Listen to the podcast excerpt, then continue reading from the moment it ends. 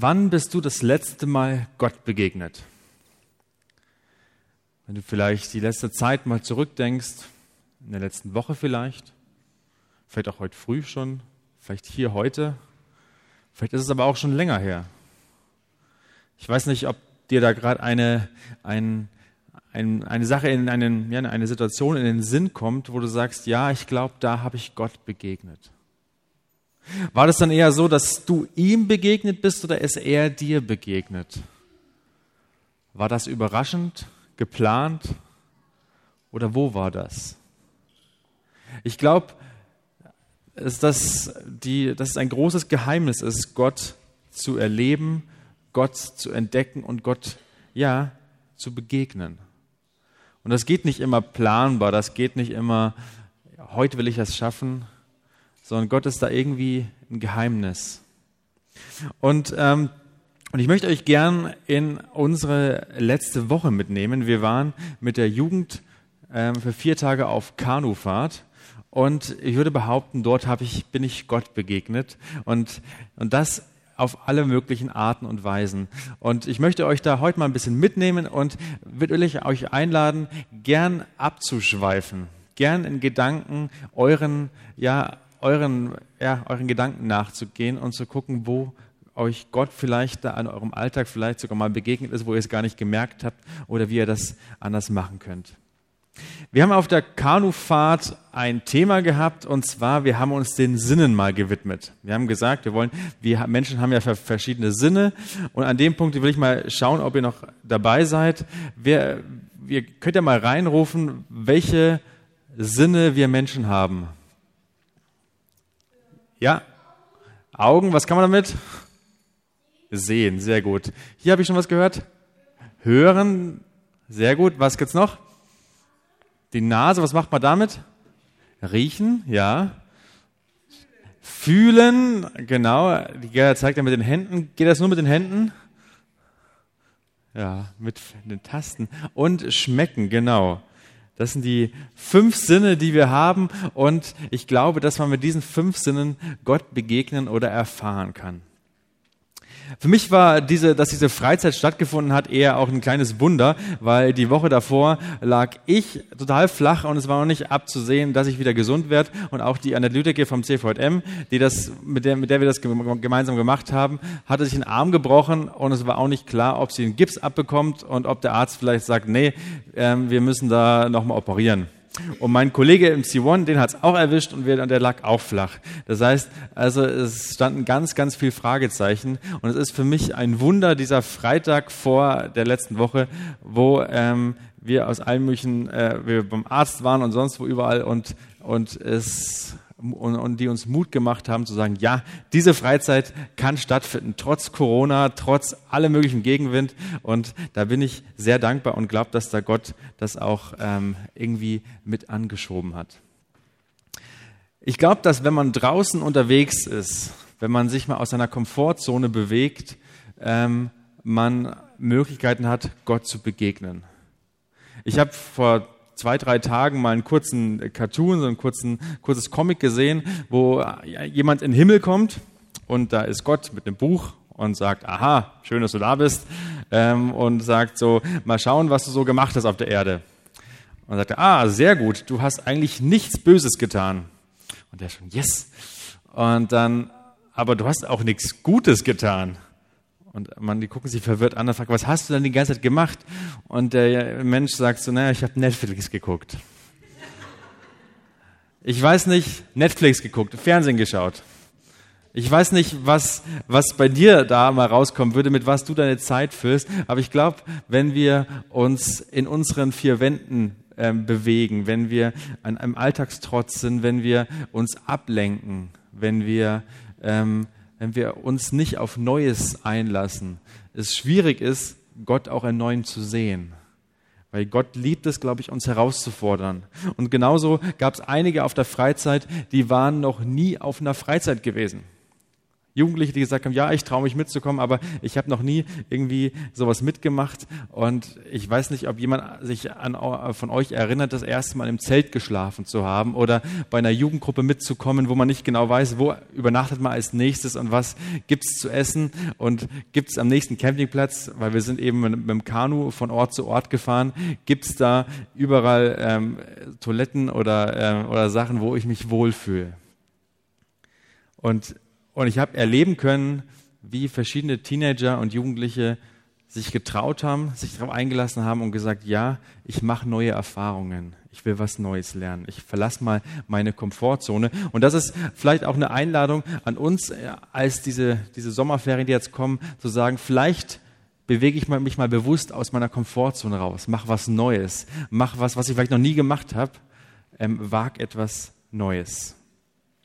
Kommen wir zu den fünf Sinnen. Das Sehen.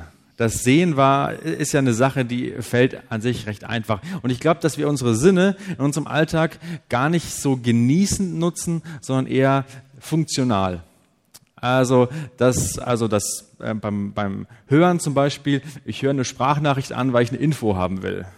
Oder ich sehe irgendwo auf dem Kalender, um eine Info zu bekommen. Ich taste meinen Lichtschalter, wo der ist, oder ich rieche an der Milch, ob die noch gut ist. Lauter Dinge, die eher funktional sind als genießend. Wir haben in der Geschichte, äh, in der, auf der Freizeit eine Geschichte aus der Bibel uns näher angeguckt, und zwar die Geschichte vom gelähmten Mann. Das ist jetzt, das ist so der Titel. Keine Ahnung, ob das jetzt bei allen da gleich was, was mitschwingt und er weiß, um was es geht. Es geht um einen Mann, der, würde man heute sagen, behindert ist, der nicht gehen kann. Und der hört, dass Jesus in der Stadt, in die Stadt kommt und hat gehört, ach, der hat doch schon mal Leute geheilt. Ähm, vielleicht habe ich dann eine Chance. Und jetzt ist die Frage, was würde man normal sehen und was sehen aber die Leute in der Geschichte? Normal müsste man sehen, naja, Jesus kommt in die Stadt, du bist hier, kannst nicht laufen, Pech gehabt, kann man nichts machen. Aber dieser Mann hat äh, vier Freunde, die sagen, nee, ich sehe da eine Chance, ich sehe nicht nur das, was, ich, was, was die anderen sehen, sondern ich sehe mehr, wir tragen dich dahin. Also wird der junge Mann genommen und ähm, dorthin getragen, wo Jesus sein soll. Und da ist ein Haus und da ist Jesus drin und alles ist total überfüllt. Da gab es nämlich kein Corona, da musste man nicht auf 1,50 Meter achten. Das heißt, man war dicht gedrängt da drinnen und mit einer Bahre kommst du da nicht rein. Also wieder, was sieht man? Man sieht ein Haus, was voll ist und du nicht reinkommst. Also Pech gehabt. Pech gehabt, kommst nicht rein. Aber die Freunde sagen, nee, da lasse ich mich nicht mit abfinden. Und die nehmen den jungen Mann, tragen den aufs Dach hoch und irrwitzig decken die Teile des Dachs ab, um ein Loch zu machen, um ihn da runterzulassen. Es steht nicht drin, was der Hausbesitzer dazu gesagt hat. Ähm, aber noch interessanter finde ich, was Jesus vielleicht gesagt hätte. Also, du bist mitten in deiner Rede bist schön am Reden, richtig im Flow und hast gerade äh, richtig gute Sachen gesagt. Und dann plötzlich fallen, fällt Dreck von oben runter und du denkst so, äh, was, was, was passiert denn hier jetzt? Und dann wird da ein Mann runtergelassen und stiehlt dir die ganze Show. Du bist komplett, hast einen Faden verloren. Wieder, was siehst du? Siehst du, da stört jemand, da passt was nicht rein? Oder siehst du mehr? Siehst du mehr, was dran ist und Jesus nimmt sich Zeit und sagt, ja, genau, das ist gut, dass du da bist. Heilt ihn, vergibt seine Sünden, ihm seine Sünden, heißt es, und er kann gehen, nimmt seine Matte und geht nach Hause. Ich fand es auf der Freizeit in den letzten Tagen total erstaunlich, was Jugendliche gesehen haben. Wo sie gesehen haben, nicht nur Probleme, nicht nur zu sehen, uh, das Wasser ist kalt, uh, äh, es, gibt, äh, es gibt das und das und das nicht, sondern Chancen zu sehen und zu sehen, wo sie anderen helfen können. Und ich war mit einem Jugendlichen im Boot, der, ähm, also ich fand es total krass, der hat so krass mitgedacht für andere. Da ist ein anderes Kanu rangekommen und die wussten nicht genau, wie sie jetzt aussteigen, ohne nass zu werden. Und sofort springt dieser Jugendliche raus ins Wasser, um dieses Boot an Land zu ziehen. Und was sehe ich? Ich, der mit, diesem, mit, dieser Person im Boot bin, sehe jemanden, der, aus dem Wasser, äh, der ins Wasser springt und danach mit seinen nassen Schuhen zurückkommt und unser schönes Boot nass macht. Ich sehe nicht, wo geholfen wurde, sondern ich in, an dem Moment sehe, dass meine Füße nass werden, dass meine Sachen feucht werden, weil jemand anders geholfen hat. Und ich wurde erinnert und konnte neu lernen zu sagen, nee, mit dem Herzen zu sehen, genauer hinzugucken. Nicht nur, dass vor Augen ist, sondern tiefer zu sehen, zu sehen, wie aus einer Gruppe von Leuten, die sich nicht, nicht unbedingt kennen, eine Gruppe wird, die sich gegenseitig unterstützen beim Zeltaufbau. Ich bin an einem, Tag äh, nochmal losgefahren, weil ich einen Hänger holen wollte, komme ich zurück, steht unser Zelt. Hat ein anderer mitgeholfen, unser Zelt aufzubauen. Und, und so weiter. Es war wirklich erstaunlich, wie das passiert ist. Und ich glaube, Gott ist dort, wo Leute sich gegenseitig helfen, genauer hinsehen. Das Schmecken. Essen ist ja, wenn du draußen unterwegs bist, wenn du campst, eine gewisse, hat ein gewisses Risiko. Weil wenn du für eine größere Gruppe kochst, den einen schmeckt das, den anderen das und man ist dann schon ein bisschen, ein bisschen ja, ja, unterschiedlich unterwegs. Und wir haben am ersten Abend ein, ein, ähm, ein Kessel Buntes, haben wir es genannt, ein Kessel Buntes gemacht. Also ein, wir haben so, so, so, so, so einen Kochtopf, den hat Uwe Heimowski ähm, mir mal, glaube ich, vor sechs Jahren mitgebracht aus der Schweiz und der hat hier schon ganz gute Dienste äh, getan. Und, ähm, und da haben wir eben eine, ähm, eine so eine Soße gemacht, daneben noch Reis mit allerlei Gemüse und ich glaube auch viel Gemüse, was die Jugendlichen noch nie gegessen haben. Ähm, und das haben wir dann eben alles zusammengeschmissen und dann eben da gut umgerührt, angekocht äh, und ähm, und bei so einem Kochen überm Feuer, da passiert ja was Spannendes. Und zwar das ist keine so saubere Angelegenheit. Da fällt mal ein bisschen Ruß rein, da fällt mal ein bisschen, da ist ein Rauch da. Also es ist, ist jetzt sage ich mal, man würde so unter den Bedingungen nicht zu Hause kochen. Und genau das machte danach das Aroma aus. Und es gab niemanden, der gesa nicht gesagt hätte, es hätte ihm gut geschmeckt. Allen hat's geschmeckt. Alle fanden das großartig. Und ich glaube, dass das, finde ich, ist ein schönes Bild auch dafür, ähm, weil ich glaube, wir gehen oft so durchs Leben und wollen das Maximum haben. Wir wollen, alles muss sauber sein. Und wenn ich eine, äh, Gott begegnen will, muss alles super sein, alles muss rein sein. Aber ich glaube, Gott begegnet uns im Leben. Im Leben, wo Dinge vielleicht nicht sauber sind, sondern wo Dinge nicht perfekt sind. Wo mal ein Stück Asche drin ist. Wo es mal vielleicht ein bisschen zu viel Knoblauch auch drin ist für manche. Aber wo man sagt, das ist unser Topf wo wir gemeinsam Gott begegnen, wo wir gemeinsam was erfahren. Und man sitzt am Lagerfeuer und genießt das. Und wenn man in die Runde geguckt hat, waren da Leute, die gegessen haben, einfach genossen haben. Wann hast du das letzte Mal ein Essen so richtig genossen? Nicht nur so, oh, ich muss jetzt mal schnell was reinessen, sondern richtig zu sitzen und sagen, wow, ist das gut. Gott beschenkt uns mit diesem Sinn, dieses Gute zu essen und da was Gutes zu erleben. Kommen wir zum Fühlen. Wie gesagt, einige Jugendlichen waren, haben noch nie großartig ähm, Freizeiten mitgemacht oder auch Kanu gefahren. Und da war eine Person, die war da besonders ängstlich, beziehungsweise wusste nicht genau, ob sie wirklich die ganzen vier Tage durchhält und, und auch das Kanufahren noch nie gemacht. Und, ähm, und hatte sich an dem einen Tag auch nicht Badekleidung angezogen. Also ich hat gesagt, heute ist der, die letzte Tour, es wird ein bisschen nasser heute, nehmt am besten mal, zieht euch Badesachen an, wir haben eh 30 Grad, da ist es ganz gut. Und es könnte sein, dass es der eine oder andere Spritzer heute mal kommt. Und es war wirklich eine Tour, die war großartig, weil wir große Teile des, ähm, der, der Tour im Wasser verbracht haben und gar nicht in den Booten. Also sind, haben wirklich, waren wirklich Wasserwandern. Und, und das, das zu erleben, wie die Jugendlichen da unterwegs sind, war großartig. Und diese Person ist aber nicht aus dem Boot ausgestiegen. Nur im Boot drin und wollte nicht. Und wir haben sie auch nicht gedrängt. Und irgendwann, nach einer Stunde oder sowas, schaue ich zur Seite und sehe, wie dieser Teenager mit ausgestreckten Armen im Wasser liegt, total tiefenentspannt. Und ich dachte, wow, das Genau so sieht Entspannung aus. Genau so sieht das aus. Also den, dem Kopf, also die Ohren unter Wasser, so völlig in der, in der eigenen Welt zu sein, sich das zu trauen, trotz der Anstrengung, trotzdem sagen, ähm, trotz der Ängste zu sagen, nee, ich mache das. Ich habe zwar keine Bade, also Badekleidung an, aber mit Klamotten geht das auch. Und ich weiß nicht, wann du das letzte Mal total richtig, vielleicht auch jetzt richtig angestrengt bist und geschafft bist, erschöpft bist, durchgearbeitet hast, viel Sorgen, viel, was dich eher davon hindert, lebensfroh zu sein. Wir haben einen Gott, der uns prophezeit, der uns sagt, ich will dich erquicken. Ganz oft das Bild von frischem Wasser nutzt. Und ich habe an diesem, dieser Woche so oft Momente gesehen und vor allem diese, diese Momente, wo ich, wo ich euch gerade geschildert habe, wo ich, wo ich gedacht habe, ja, genau so ist Gott.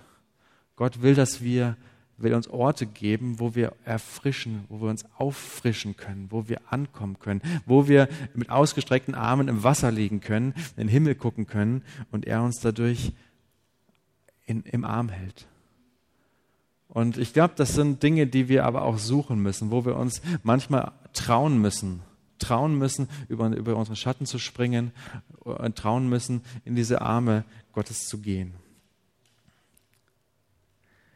Und das Hören war in dieser Freizeit auch eine gewisse Sache, weil diese, wir hatten immer Campingplätze, die am Fluss waren und an diesem Fluss entlang ist auch eine Bahnschiene gefahren. Und auf dieser Bahnschiene sind gefühlt alle halbe Stunde äh, drei Kilometer lange Güterzüge lang gefahren.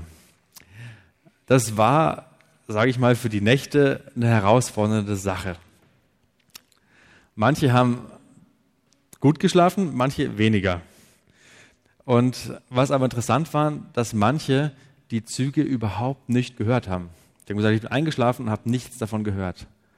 Die gesagt haben, ich habe diese Züge nicht gehört. Die sind, ihr müsst euch vorstellen, also zumindest bei, bei, bei letzten, beim letzten Campingplatz war die Zugschiene, ich weiß nicht, zehn Meter, zehn Meter vom, von unserem Zeltplatz entfernt und da donnern die, die Güterzüge lang und dann sagen die Leute, sie haben nichts gehört. Und dachte ich, das ist interessant, weil oft auch Leute sagen, ich habe Gott, ich, ich höre Gott nicht. Ich kann Gott nicht hören in meinem Leben.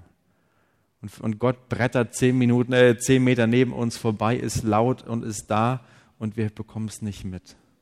Weil ich glaube, dass wir so, also so hilfreich das manchmal ist, dass wir einen Güterzug äh, ausblenden können, der nachts neben uns vorbeifährt, dass wir oft in unserem Leben Dinge auch ausblenden, die wir nicht hören wollen.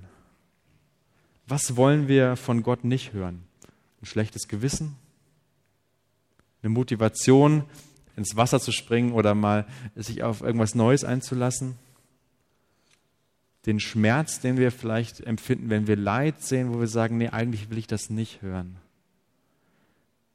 Ich glaube, wir wollen oft sehr genau wollen das Gute von Gott hören, wollen hören, ja, Micha, du bist gut das hast du gut gemacht, oh, ich belohne dich oder sonst was, ich begegne dir, ich nehme dich auf den Arm und alles ist super.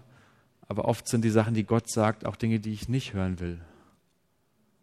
Und das hat mich nochmal neu irgendwie ja, zum Nachdenken gebracht, zu sagen, nee, ich will mir von Zeit zu Zeit Momente nehmen, wo ich sagen will, ich will hören. Ich will hören, wo Gott redet.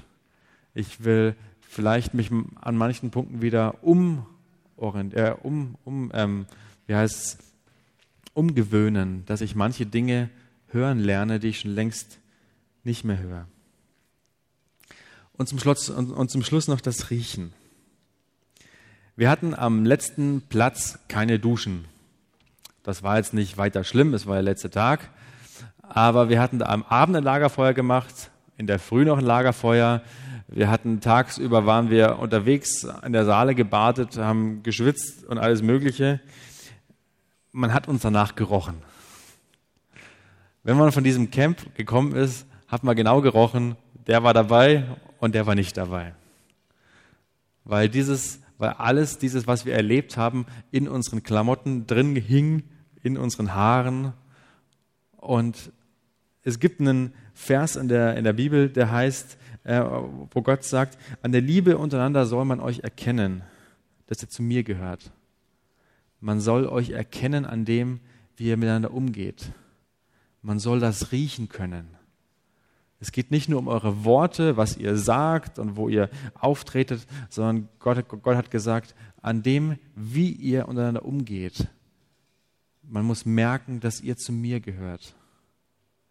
Und ich dachte, das ist eigentlich ein schönes Bild, weil ich glaube, wir haben in unserem Leben schon so viel mit Gott erlebt, ob bewusst oder unbewusst. Und ich glaube, dass Gott seine, seine Spuren in uns hinterlassen hat. Und dass und dass das Gerüche sind, dass das Dinge sind, die wir, ja, wenn wir manchmal vielleicht Momente haben, wo wir an Gott zweifeln und sagen, Gott, wo bist du? Ich sehe dich nicht. Mal an uns riechen, mal an uns in unser Leben reingucken und sagen, eigentlich ist da ganz viel, wo Gott Spuren, hinterlassen hat.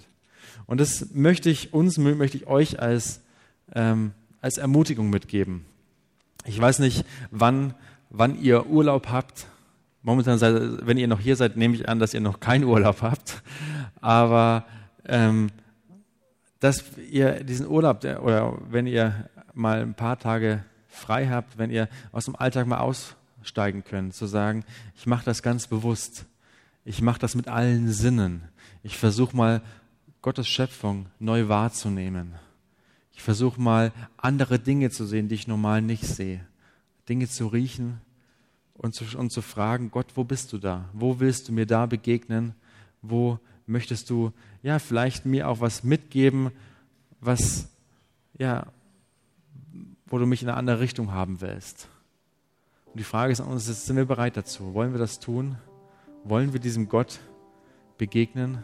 der uns eigentlich überall in der Welt, der vorhanden ist und auf uns wartet. Amen.